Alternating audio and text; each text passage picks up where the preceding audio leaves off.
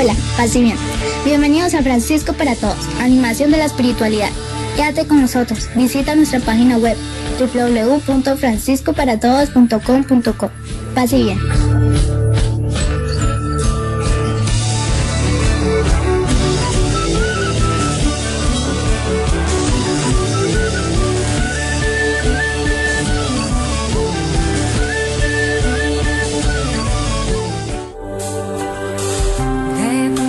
corazón.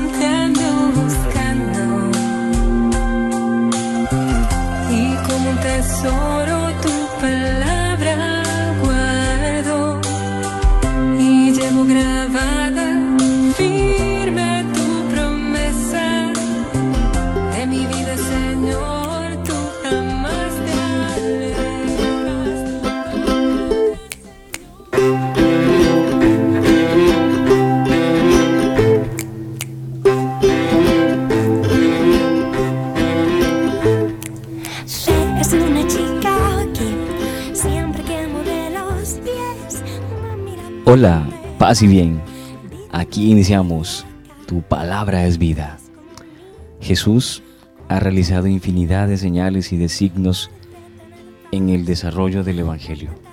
Milagros o signos de su señorío sobre la naturaleza, como calmar la bravura del lago.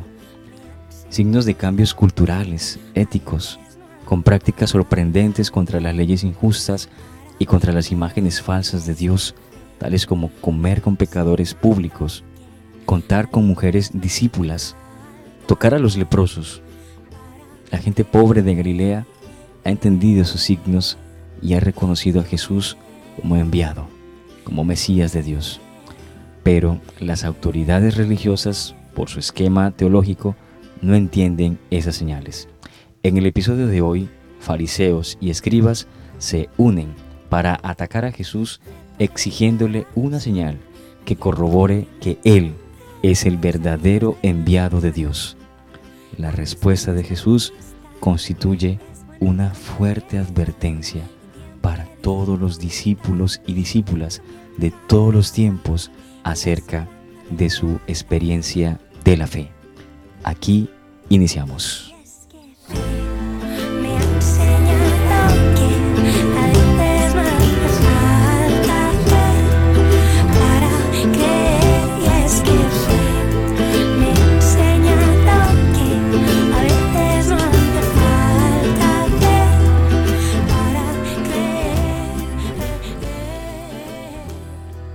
Proclamación del Santo Evangelio según San Mateo. Entonces algunos letrados y fariseos le dijeron, Maestro, queremos verte hacer alguna señal. Jesús les contestó, Una generación malvada y adúltera reclama una señal, y no se le concederá más señal que la señal del profeta Jonás como estuvo Jonás en el vientre del pez tres días y tres noches, así estará el Hijo del Hombre en las entrañas de la tierra, tres días y tres noches. Durante el juicio se alzarán los habitantes de Nínive contra esta generación y la condenarán, porque ellos se arrepintieron por la predicación de Jonás. Y aquí hay alguien mayor que Jonás la reina del sur se alzará en el juicio contra esta generación y la condenará, porque ella vino del extremo de la tierra para escuchar la sabiduría de Salomón. Y aquí hay alguien mayor que Salomón. Palabra del Señor. Gloria a ti, Señor Jesús. En la respuesta que Jesús le da a esta exigencia que hacen los escribas y fariseos, él apela al signo o memoria también del profeta Jonás, que se puede entender de dos maneras. Ante todo, por la mención de los tres días que Jonás pasó en el vientre de la, de la ballena. Jesús declara que asimismo estará él en el seno de la tierra y luego resucitará. Ese va a ser el gran signo con que Dios revelará al mundo quién es Jesús. Pero la mención a Jonás también le sirve a Jesús para deducir otra consecuencia. Al profeta del Antiguo Testamento le creyeron los habitantes de una ciudad pagana como Nínive, que quedó siendo el símbolo de todo lo que está opuesto a los planes de Dios. Y se convirtieron. De hecho, se convirtieron con una predicación mal hecha del profeta Jonás. No sé si ustedes lo recuerdan, pero si ustedes van y buscan el libro del profeta Jonás, son cuatro capítulos, se lee eso muy rápido, tomándose un tinto, ¿no? Se, se sienta en las tardes. De hecho, después de escuchar este programa, puede ir, buscar ese libro. En el Antiguo Testamento son cuatro capítulos, se hace una aromática de hierbabuena, de limoncillo, de manzanilla o un buen café y se toma ese café o esa aromática mientras se lee los cuatro capítulos del libro del profeta Jonás, que son muy cortos. Ahí ustedes encontrarán el tipo de predicación que Jonás y el contenido también que Jonás le transmitió a la gente de Nínive. Primero, una predicación de mala gana. Y segundo, con un, un contenido amenazante. Y la gente de Nínive, desde el rey hasta el más pequeño, todos se convencieron de lo que Jonás les decía y empezaron un proceso de conversión. Entonces Jesús les reclama a estos fariseos y escribas que cómo es posible que esa gente de Nínive, que no conocían a Dios, de hecho lo rechazaban, ¿no? Rechazaban todo lo que venía del pueblo de Israel, eran los enemigos del judaísmo.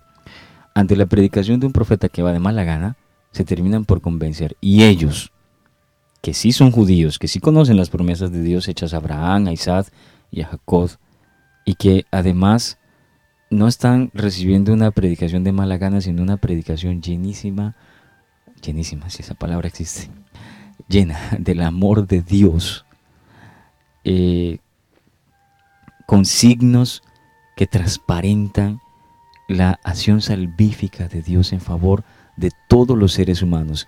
¿Y cómo es posible que aun con todo eso, ellos sigan pidiendo una señal? Entonces, esta es, estos personajes de la ciudad de Nínive se convirtieron, mientras que a Jesús no le terminan de creer. Y eso que Él es mucho más que Jonás. Y uno que es más que Salomón también.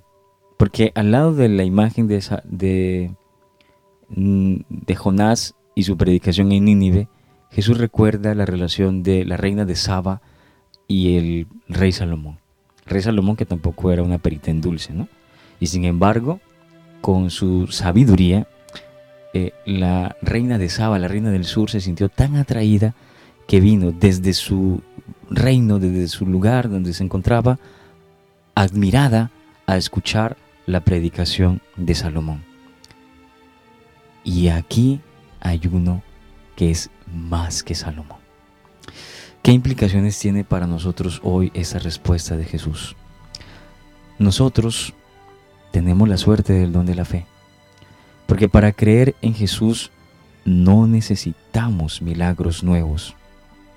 Aquellos que están narrados en el Evangelio y sobre todo el de la resurrección del Señor justifican plenamente nuestra fe y nos hacen alegrarnos de que Dios haya querido intervenir en nuestra historia enviándonos a su Hijo. Nosotros quizás no somos como los fariseos racionalistas que exigen demostraciones y cuando las reciben tampoco creen, porque las pedían no tanto para creer, sino para ver de qué manera Jesús encajaba en sus conceptos, en sus criterios. Tampoco quizás somos como Tomás, si no lo veo no lo creo, porque la fe no es cosa de pruebas exactas, ni se apoya en nuevas apariciones, ni en milagros espectaculares o en revelaciones personales. ¿A dónde irá a parar una fe basada en esas cosas? Jesús ya nos alabó hace mucho tiempo. Dichosos los que crean sin haber visto.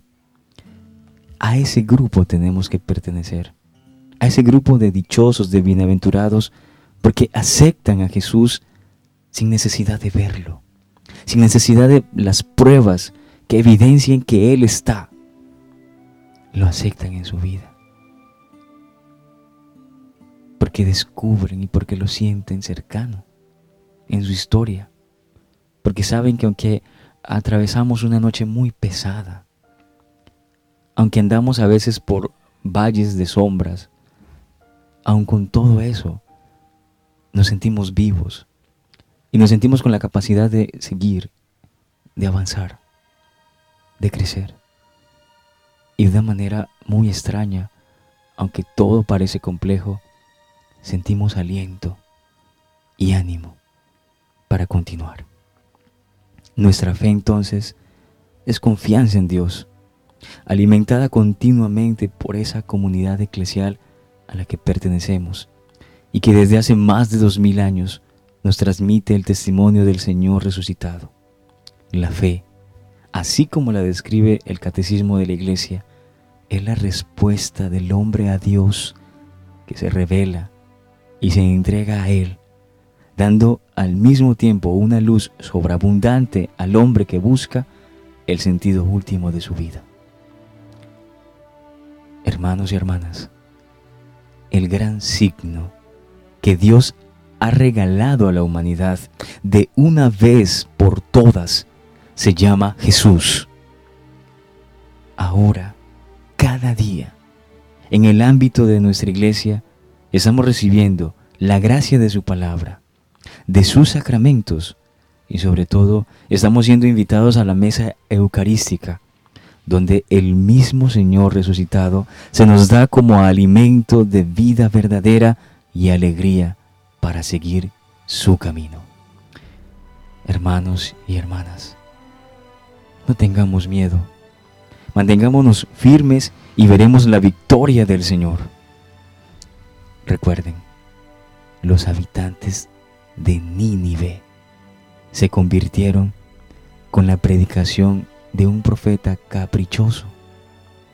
Nosotros tenemos el anuncio de la palabra viva, de la palabra de Dios. Nosotros tenemos a Jesús. Sigamos adelante. Y aunque todo parezca patas arriba, confiemos en que vamos avanzando y que seguramente no llegaremos a ver el día en que todo, todo llegue a la comunión plena con Dios. Pero mientras nosotros avanzamos y creemos y seguimos construyendo y seguimos trabajando, ese día será más posible todavía. Quizás ya no para nosotros, pero sí para gente que viene detrás de nosotros y que necesitarán del testimonio, del esfuerzo y del trabajo que nosotros hoy, en este tiempo, realicemos. Que la gracia del Señor esté con todo su pueblo. Muchísimas gracias por acompañarnos en este programa. Quiero enviarle un, un saludo especial a nuestras hermanas y hermanos de la ciudad de Ibagué, en particular a la comunidad cristiana de Ciudad Luz, a nuestra hermana Marta, a nuestra hermana Juana, a su bebé Catu, a quien le mandamos un abrazo muy fuerte, a los hermanos franciscanos de la Fraternidad del Noviciado, Monte Alberni, al hermano Juan, al hermano Francisco, a los novicios, a nuestro hermano Chucho Caro, a Uber, y a nuestras hermanas del monasterio de María Inmaculada en la ciudad de Ibagué también. A todos ellos muchísimas gracias por acompañarnos, por apoyarnos y por creer en esta propuesta de llevar el Evangelio en estos medios, aprovechando estos medios para extender la buena noticia del Señor a los corazones y conciencias de todos sus hijos e hijas. Paz y bien para todos.